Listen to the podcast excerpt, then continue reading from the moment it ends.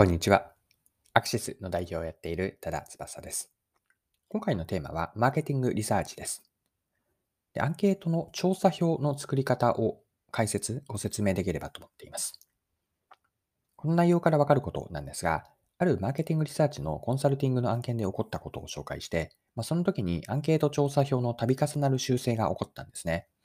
でその修正が起こった原因を振り返ってみて、そこから学べること、まあ、教訓としてアンケート調査を作るときに大切なことについて一緒に考えていきましょう。それでは最後までぜひお付き合いください。よろしくお願いします。はい。今回の話は私が行った以前のある企業さんへのコンサルティングの案件で起こったことです。マーケティングリサーチのコンサルティングの案件だったんですが、その時にですね、アンケート調査表の作成で予定よりも大幅な日数がかかったんですね。具体的には3営業日以上で想定よりも長引いたんです。で幸いスケジュールにバッファーを持っていたので、この3日間というのは吸収できたんですが、個人的には見過見過ごせないと思った遅れだったんです。で、改めてアンケート調査票が完成した後に、その時に当時のメンバーで振り返りの時間を持ちました。でなぜアンケート調査票の度重なる修正が起こったかというのを掘り下げていったんですが、原因を一言で表現をすれば、木を見て森を見ずの状態になっていたからだったんです。でここで言う木を見て森を見ずの森には分解をしていくと3つの意味があるんですね。1つ目が調査目的への意識づけが弱くなっていたことで、調査目的の形骸化です。これは森というのを調査目的に当てはめています。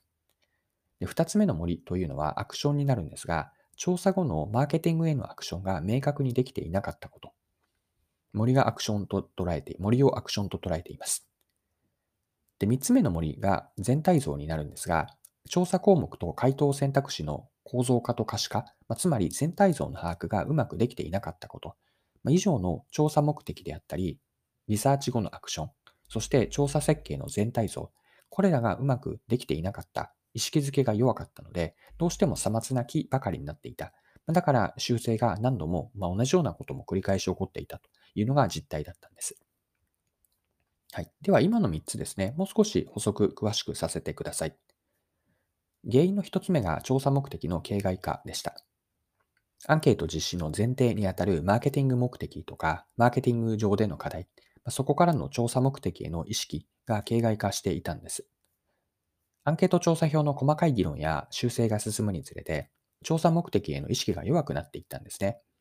まあ、木を見て森を見ずという表現をしたんですが、目的という森を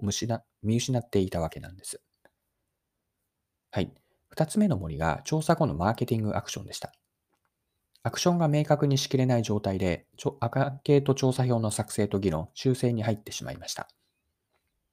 アクションから逆さ逆算されていないので、アンケート調査票を修正し決めるための基準がなかったんですね。だから基準がない中でこうフラフラしていたというのが実態だったんです。はい。3つ目の原因が調査票の構造化がされていないことでした。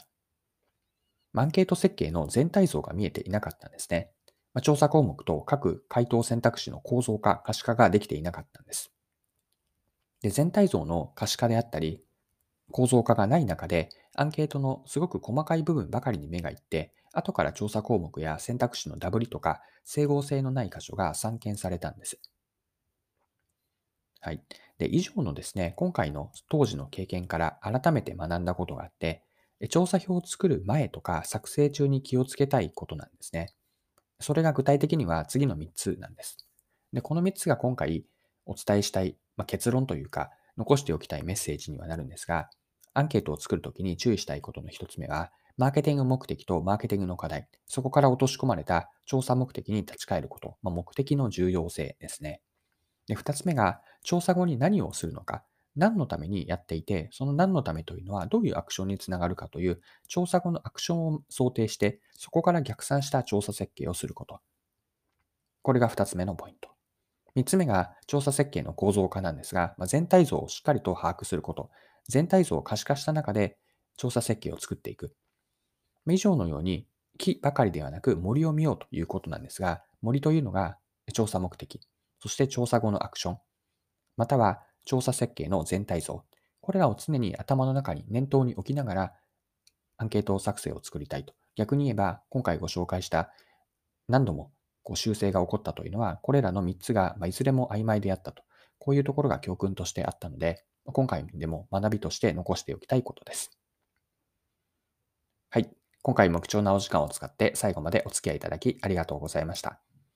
これからも配信は続けていくので、次回の配信でまたお会いしましょう。それでは今日も素敵な一日にしていきましょう。